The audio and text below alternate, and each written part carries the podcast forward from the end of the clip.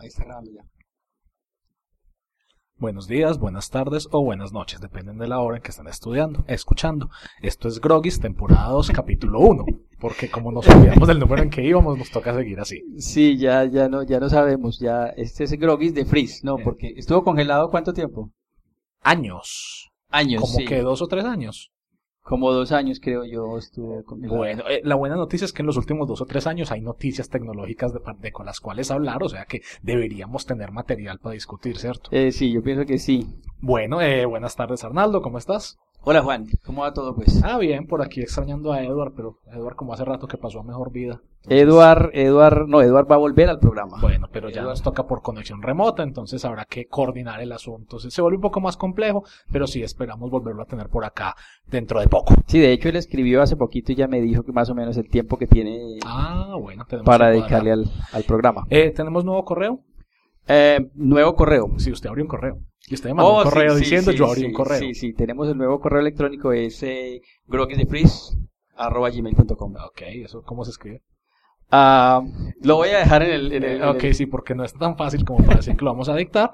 Entonces ahí está el correo para que nos es- escriban, para que nos insulten, para que nos pregunten por qué no grabamos hace más de dos años. Ey, esperamos volverlos a tener a los poquitos que habían, que Sí, vuelvan, ah, ¿no? Exacto, tener a los tres de siempre, más otros tres que podamos capturar esta vez. Y bueno, ahí iremos creciendo de a poquitos. Exactamente. La idea es seguir publicando cada cuánto? Cada 15 días. Cada 15 días, listo. Esperamos ser muy puntuales con eso, o por lo menos intentar.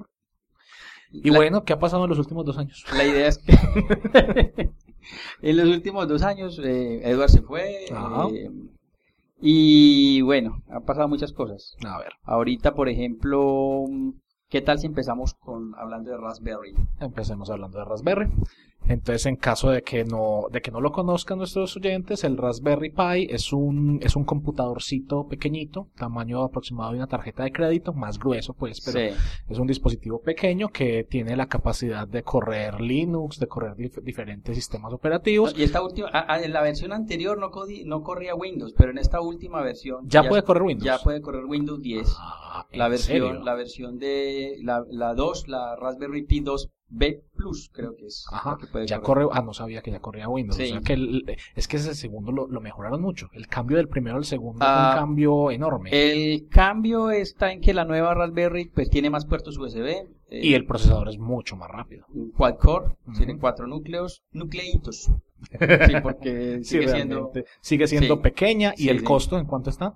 ah, 30 dólares. 30 dólares, que aún con lo caro que está el dólar hoy en día, sigue siendo una muy buena opción cuando uno quiere hacer proyectos que requieren un computador pequeño, sistemas embebidos o en general cuando uno quiere gastar mucha plata, por ejemplo, con lo que tú estás haciendo con ella, que es que Eh, plantas telefónicas. plantas telefónicas. Sí. Hay una distribución que se llama RaspBX que te permite implementar con la Raspberry Pi una, una planta telefónica.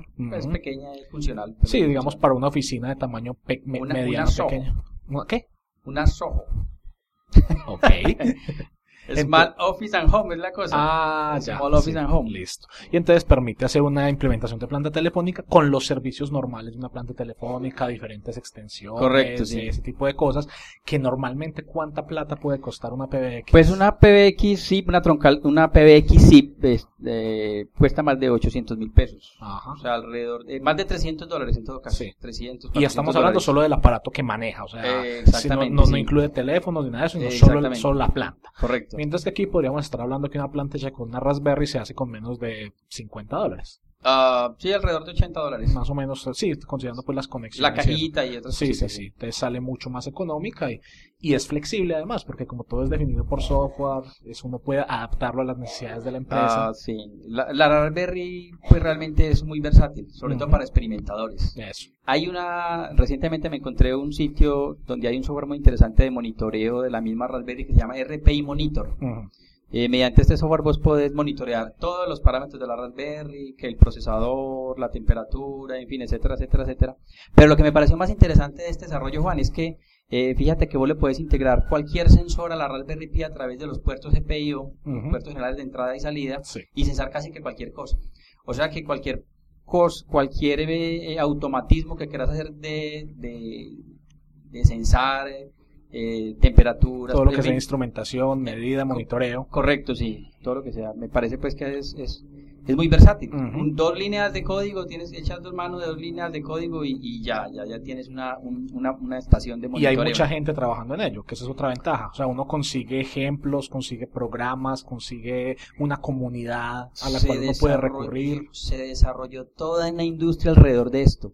Toda una industria porque hay una empresa que se llama Adafruit, no sé si has visto por allí, eh, ya tiene una cantidad de desarrollo y hay muchos desarrollos particulares y hay tutoriales en internet y una cantidad de... de- de- de- Es decir, hay información para trabajar con eso Sí, en sí, sí. cantidades. La, la idea, la idea de los de Raspberry creo que era el tema educativo. educativo. Ese era, ese era hablabas el esta- enfoque, el enfoque original de ellos. Lo que ellos querían era hacer un sistema de cómputo de bajo precio que fuera accesible, digamos, a cualquier persona. Porque es que de todos modos, por muy económicos que sean los computadores hoy en día, y digamos que sí, son más económicos que hace 10 o 20 años, pero aún así uno para tener un computador nuevo, normal, tiene que hacer una inversión de, pues estando en Colombia, hablemos de por lo menos alrededor de un millón de pesos, ¿cierto? Ah, Pues para un computador decente, Sí, 600, sí, bueno, sí. pronto 600 o 700 mil. Sí, se pueden conseguir equipos por 600 o 700 mil, pero obviamente esto sigue estando pues fuera de- del alcance de muchas personas, mientras que si hablamos de un computadorcito que puede valer 100 mil pesos básicamente, este consigue como más o menos que 140. 140 mil pesos. 140 y se consigue fácil, o sea que es una buena alternativa y además permite muchas opciones interesantes porque es que el asunto es el tamaño. Por ejemplo, me estabas hablando que estabas mirando cómo básicamente coger un televisor y volverlo inteligente. Oh, sí, claro, claro. A ver, a 140 mil pesos colombianos. Sí, 140 mil pesos colombianos. escuchan de sí. afuera. eh. Pues estamos hablando alrededor de 40 dólares, creo que es el Sí, precio. el aparatito resulta muy versátil para un experimentador. Porque el para- tamaño es muy pequeño, uno lo puede, básicamente uno lo puede pegar al televisor con cinta o, Ah, o meter dentro de un dispositivo. para un gomoso. Por ejemplo, fíjate que uno el televisor que yo tengo eh, no es un Smart TV, No. ¿cierto? Afortu- inteligente, a- eh, afortunadamente. afortunadamente, no, yo, yo tengo mi serio problema con los televisores inteligentes. Sí. Yo no he encontrado un televisor suficientemente inteligente como para que me convenza, pero bueno, listo, independientemente Ah, de eso. Y entonces, eh, mira, si la Raspberry eh, con un software que llama Kodi, que antes se llamaba XBMC, pues eh, básicamente el- el- la televisión inteligente lo que tiene adicional es que, que, se- que te permite pues conectarte a internet y, y ver contenido en YouTube y todo eso. Ese todo tipo de aplicaciones. No, igual con Kodi y esta y esta Raspberry lo puedes hacer, instalas Kodi en la Raspberry, la conectas por el HDMI al televisor y sale. Y eso, y uno tiene una plataforma, puede entrar a YouTube. Me imagino que, y si no, pues sí sé que se le pueden instalar eh, eh, servidores de medios, que uno a veces tiene un computador en la casa con un montón de películas, todas obtenidas legalmente, o desde luego. y uno quiere, digamos, tengo el computador Sí. en una pieza y quiero ver televisor Ve, a en mi pieza, y uno de- puede hacer el streaming. A propósito, ¿será que Edward sí compró el Windows original? Ah, ¿O- me imagino o lo que habrá sí. seguido en No, no, no, de no, no, no, no. Él, él seguramente ya es 100% legal. Que entre otras cosas, eh, eh, por ejemplo, ahora, viste lo de la nueva versión de Windows, Windows 10. Windows 10. No sé eh, si viste cómo, cómo es el programa de actualización a Windows 10. ah, no, no, no lo he visto. Ellos hicieron un, un movimiento muy interesante ahora y es que básicamente... Déjame adivinar, se devolvieron. Pues no, de hecho, eh, la versión nueva de Windows es muy buena. Sí. Muy, muy buena. De verdad que Windows 10, yo lo he estado probando, pues yo lo tengo instalado en mi casa y sí puedo decir fuera de todo sarcasmo que es legal, porque Sí. yo aproveché una promoción muy buena cuando estaban actualizando a Windows 7. Sí. Entonces yo compré Windows 7 muy barato. y eso nos lo, nos lo comentaste como en en un 20 programa. dólares, sí. programa. Y el asunto es que cualquier persona que tenga Windows 7 o posterior legal, gratis se actualiza a Windows 10. O sea, no hay, Ah, que, sí. no hay que comprar nada, simplemente durante el primer año, o sea, en este momento Sí. todavía, si usted tiene una versión original con licencia de, de Windows 7, de Windows 8, puede hacer la actualización gratis y le queda pues la versión completa, no Sí. es versión de prueba ni nada de eso. O sea que si ustedes tienen un portátil o algo así que tengan la licencia o que tenga el Windows activado, es bueno aprovechar porque de verdad vale la pena. De verdad es un sistema operativo bueno, estable, rápido. Eh, aprendieron de los errores. Aprendieron de los errores de Windows 8 Ajá. y, y me parece que hicieron una buena corrección de los mismos. Ah, ok, no, yo me sigo, yo definitivamente yo no volví a usar Windows. Sí, aquí, está, aquí estamos grabando yo- en una máquina de Linux que se demora en, en activar el micrófono. Estamos grabando una máquina Linux, es verdad, pero no funciona muy bien. Eh, pues funciona. Dejémoslo en que funciona, pero bueno. Eh, volviendo al tema de la Raspberry, Juan, eh, eh, eh, tú me hablas en estos días acerca del tema educativo con referencia, por ejemplo, a Arduino, porque la idea de la, la idea del- de, la Raspberry era que se empleara para el tema educativo. Sí. Eh, y, y tenías una apreciación muy interesante, Juan, y era el hecho de que estas plataformas, si bien pues tenían su, su, su valor en el tema educativo, no lo eran tanto. O sea, contanos un poquito. Lo que pasa es que yo pienso que son más, o sea, digamos que sí tienen un valor en el tema educativo, pero no en lo que uno considera normalmente como la educación formal. Es decir, yo no veo esto como un dispositivo que uno vaya a integrar en, un, en una carrera universitaria o en una, o en una educación, digamos, de, de, de nivel común. Yo lo veo más es como yo me quiero educar a mí mismo y yo quiero aprender. Entonces yo compro el Arduino, yo compro el Raspberry, yo miro los tutoriales y yo aprendo cosas interesantes pero el asunto es que, digamos, desde, desde lo que nosotros hemos trabajado, que es, digamos, la parte de informática, este tipo de cosas. Y de, de electrónica. De electrónica, exactamente, de electrónica y comunicaciones. Ahí hay una cierta limitante en el sentido de que, curiosamente, estos equipos ya son muy fáciles. Pues sí, si vamos a ver un Raspberry, si vamos a ver un Arduino, que yo lo he estado trabajando hace poco, uno lo que ve es que el Arduino puede hacer muchas cosas, pero ya todo está hecho.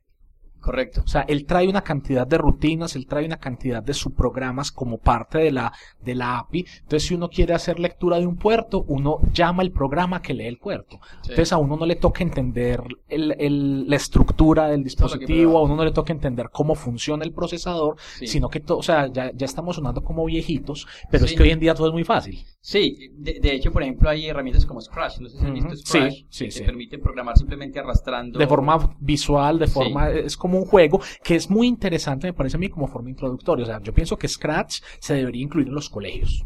Ah, para que la gente aprenda al menos la lógica de programación, sí, ¿cierto? Sí. Pero entonces ahí es donde viene el asunto de que, por ejemplo, a nivel ya de, de, de, educación superior, yo pienso que es muy importante que las personas no solo sepan utilizar el aparato, porque es que aprender a utilizar un aparato, yo eso se lo puedo enseñar a un chimpancé fundamentalmente. Ay, sí, tienes toda la razón. Eso es. Y allá quería llegar yo, ¿sabes por qué? Porque es que... Eh, acerca de una preocupación es el tema de la educación. Uh -huh. eh, ahorita, por ejemplo, en estos países no hay, no hay el, tema de la innovación. Uh -huh. O sea, nos están diciendo, bueno, hay que ser innovadores, hay que innovar. Y ese es el cuento que nos venden ahora en Medellín, por ejemplo, en nuestra ciudad, eso es lo que se ve por todas partes. Sí, y yo veo una, una, yo veo una situación pues que me parece como grave, por ejemplo.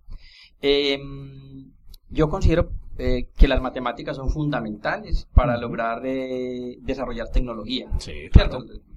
Y para mí tecnología, Juan, es, es, es electrónica, es mecánica, es, es, todo este tipo de cosas que, que le gustan a la gente, ¿cierto? Uh -huh. Cosas que le facilitan las cosas. Pero eh, sin matemáticas no hay tecnología. No, es ¿cierto? imposible. Sin matemáticas no hay tecnología. Entonces, eh, fíjate que lo que tú estás diciendo es muy cierto. Todas estas herramientas como Raspberry Pi, como Arduino, ya tienen implementada una cantidad de cosas y es lo que tú estás diciendo. Lo que dices un momentico, que puede parecer cosa, pero es como enseñarle a un chimpancé a manejar. Sí, Mira, yo, facilitan demasiado en, las cosas. En YouTube, en YouTube, eh, eh, buscando por allí me encontré una vez un, eh, un video muy interesante en que un lorito manejaba un carrito.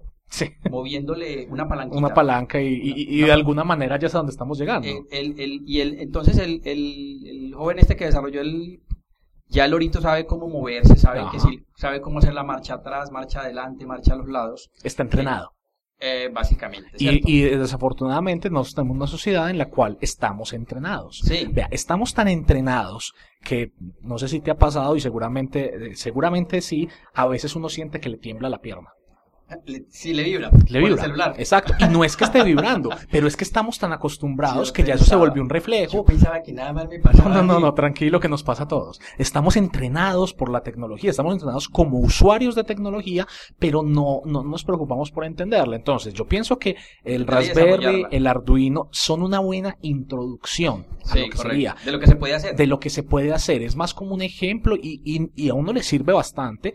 Por ejemplo, eh, mi sobrina en este momento en el colegio está en, una, en, un semillero de robótica y están trabajando con el Arduino. Y yo pienso que en ese nivel es excelente. Sí. Porque es que así ellos, digámoslo así, primero que todo se enamoran de las cosas, de los equipos, de, la, de, de los chips, de los, de, le, le, cogen como algo de interés y le pierden el miedo, que es sí. muy importante. Pero yo pienso que es importante empezar justamente a ese nivel para que cuando ella salga del colegio ya puede empezar a, profundizar un poco más en el cuento. O sea, que es que no es que el Arduino y, y, no es que el Raspberry no sean útiles, sí son útiles, pero tienen que ser es un punto de partida. No pueden ser un objetivo, no pueden ser la herramienta con la que vamos a educar toda una nueva generación de, de, de innovadores. No, tiene que ser es como lo que nos antoja.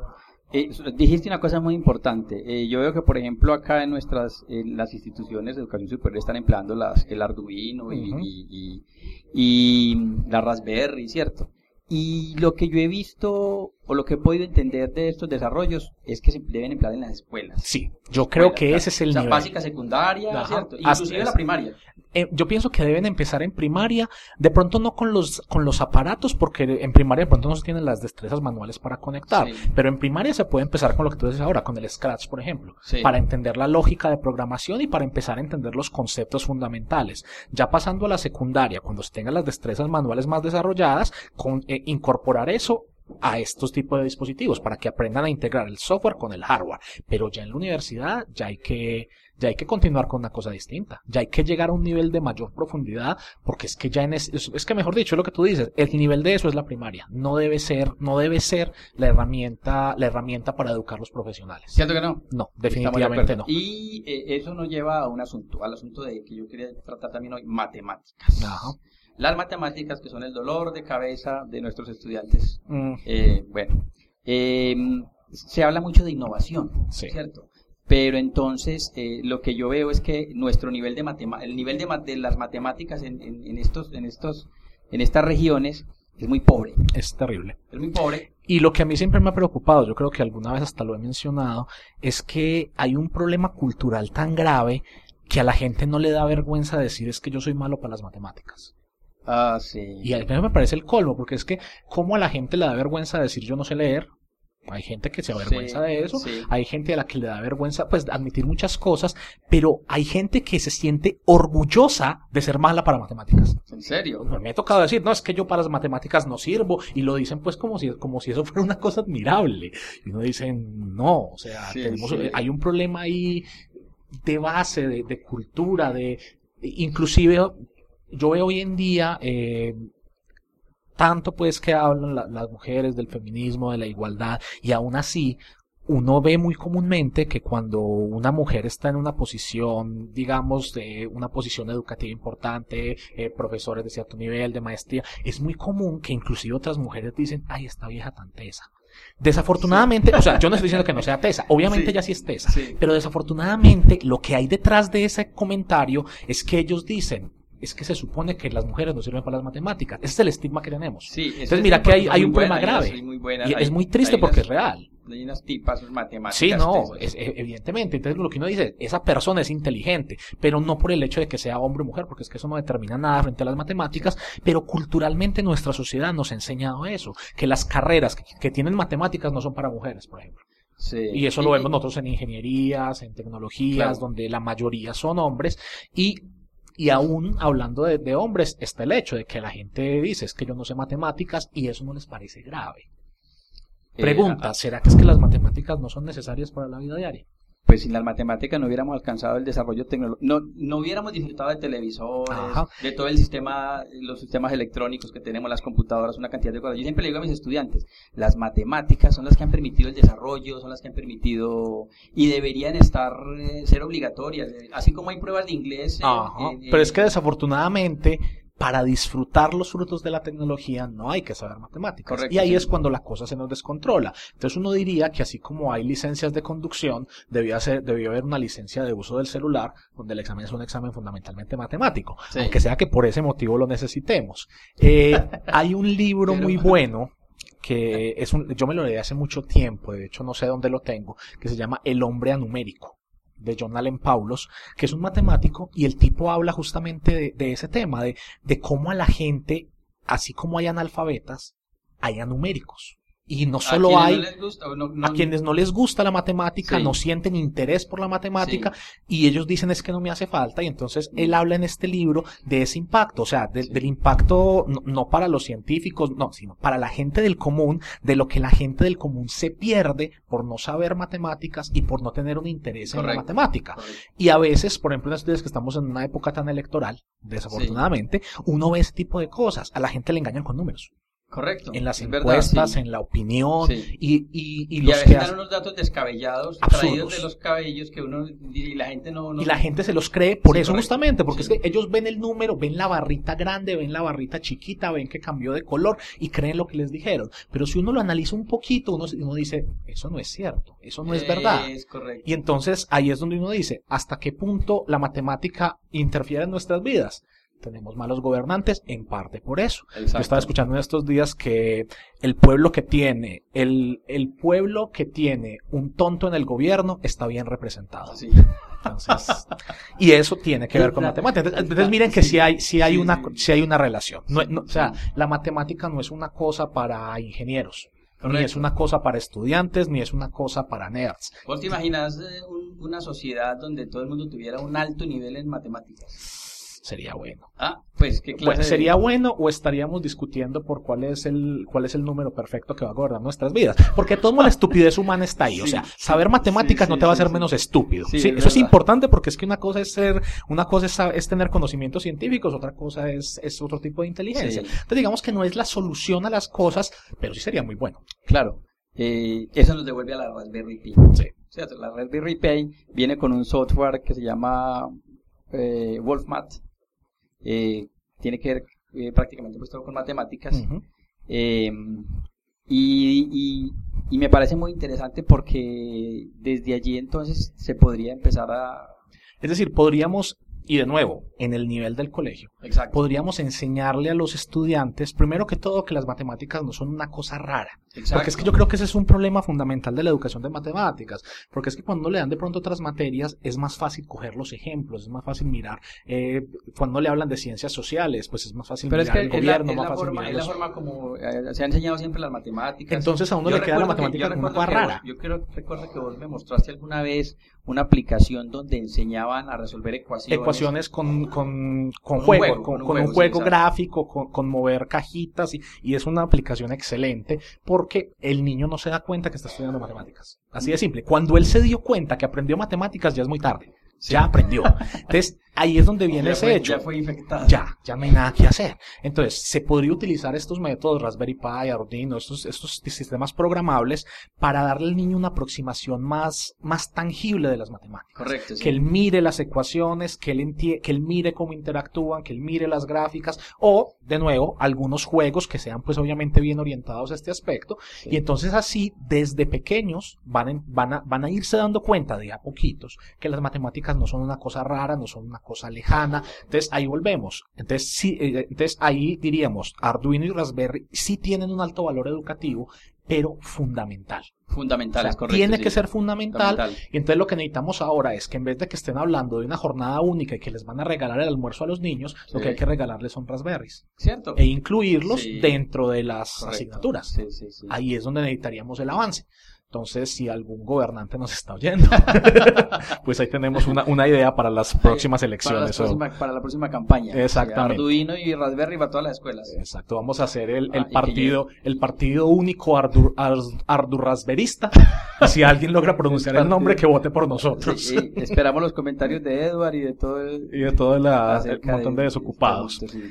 Eh, bueno, estamos... eh, sí, eh, estaba mirando yo esta mañana, este puede ser la sección del dato autista del día. el dato autista. Vamos Sí, a ver. eh, redefinieron el kilogramo, Redefinieron el kilogramo. por fin, O sea, ajustar todas las balanzas ya. Todas las balanzas. O sea, las balanzas, o sea, el kilo de carne que me han estado vendiendo no es un kilo de carne. El kilo de carne que te han estado vendiendo te están robando 60 microgramos en cada kilo. Ah, 60 microgramos. Sí. Entonces, vea, el Ah. cuento es el siguiente.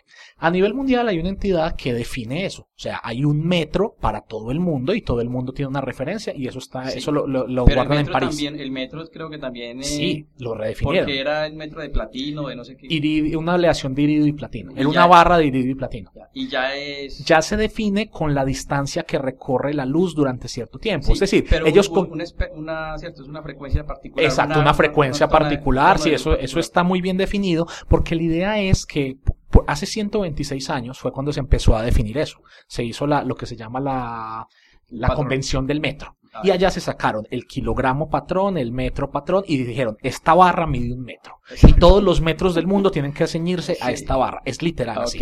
Y este, este cilindro pesa un kilogramo, un cilindro de iridio y platino, Sí. y todos los kilogramos del mundo tienen que ceñirse a esto. Correcto. Entonces hay siete unidades fundamentales. No hay sabías que son tantas. Siete. Siete. A ver si me acuerdo de ellas. Están el kilogramo, Sí. el metro, la candela para luminiscencia, está el ampere como medida eléctrica, Eléctrica. el mol como la medida que utilizan los químicos para la, para la Ah, masa, sí, sí. para la cantidad de átomos, Hay otras dos que en este momento, el segundo para el tiempo, y hay otra que se me escapa en este momento, no recuerdo exactamente cuál es la otra.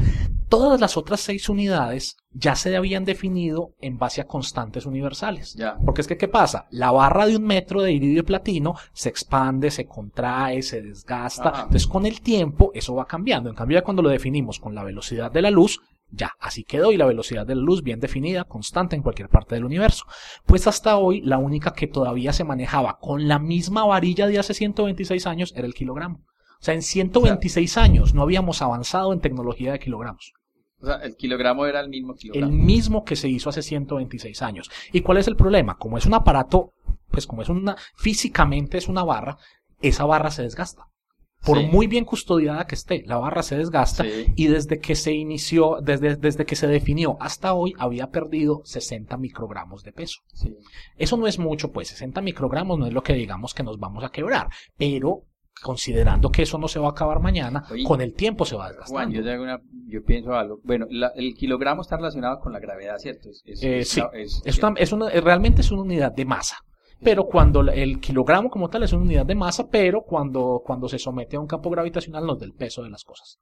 Pero va a ser el mismo kilogramo. El mismo kilogramo, básicamente. Sí, o sea, es lo mismo. Sí, pues un digamos kilo que... de algodón que un kilo de. Ah, sí, en cuanto, en cuanto a peso son lo mismo. En cuanto a masa, obviamente, ¿no? Sí, porque el kilogramo de algodón ocupa más Sí, volumen sí, que el kilogramo de, de plomo. ese es un- Es- ese es uno de esos típicos de colegio, ¿cierto? Esos típicos acertijos. Entonces, ¿qué pasa? De, ¿Cómo definieron esto? Y la verdad, de- lo hicieron de dos modos. La otra no la entendí. Sí. Para serte franco, la segunda no la entendí, entonces les voy a hablar del que sí entendí que me pareció muy interesante. Se hace una esfera de cristales de silicio, Una esfera.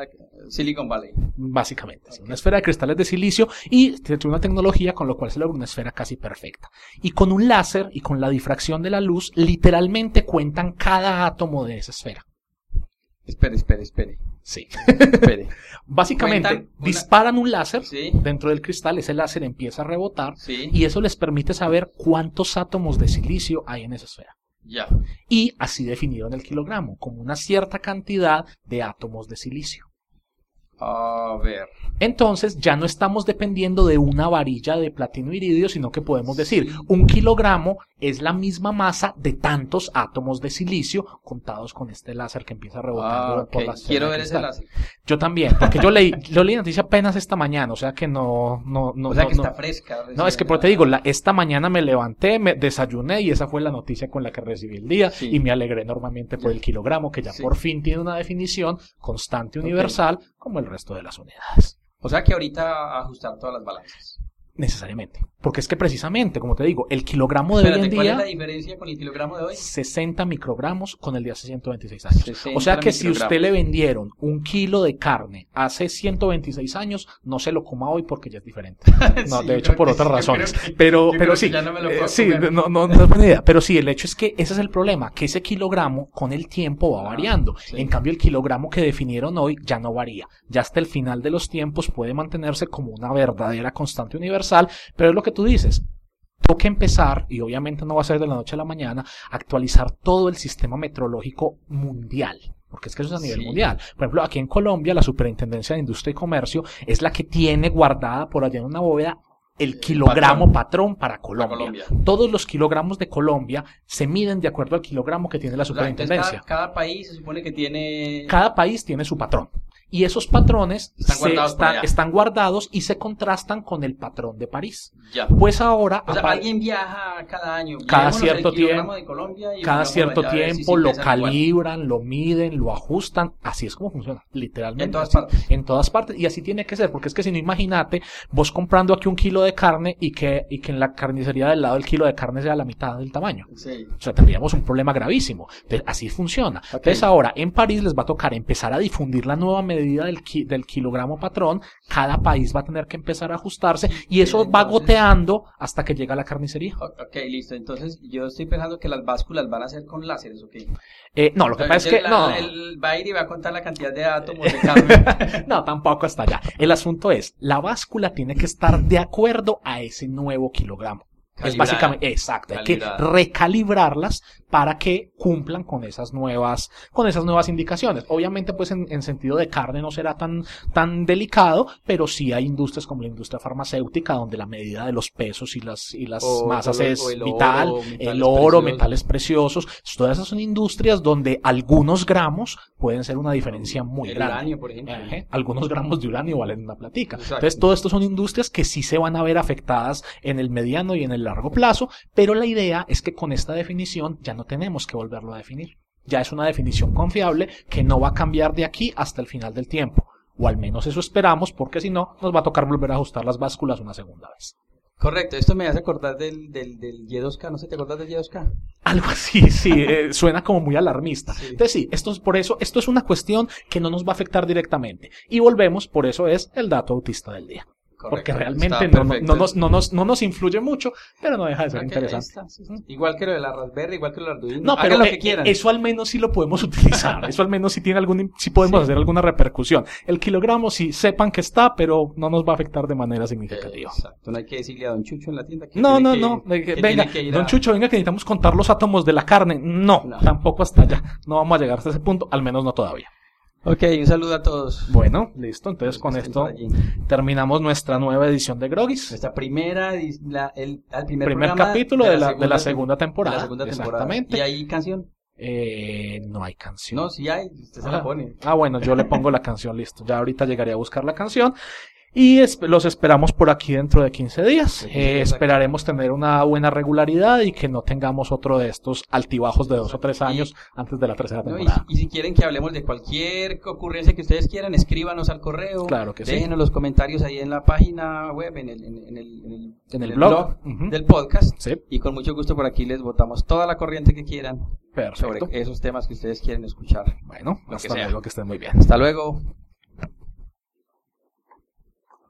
Entonces,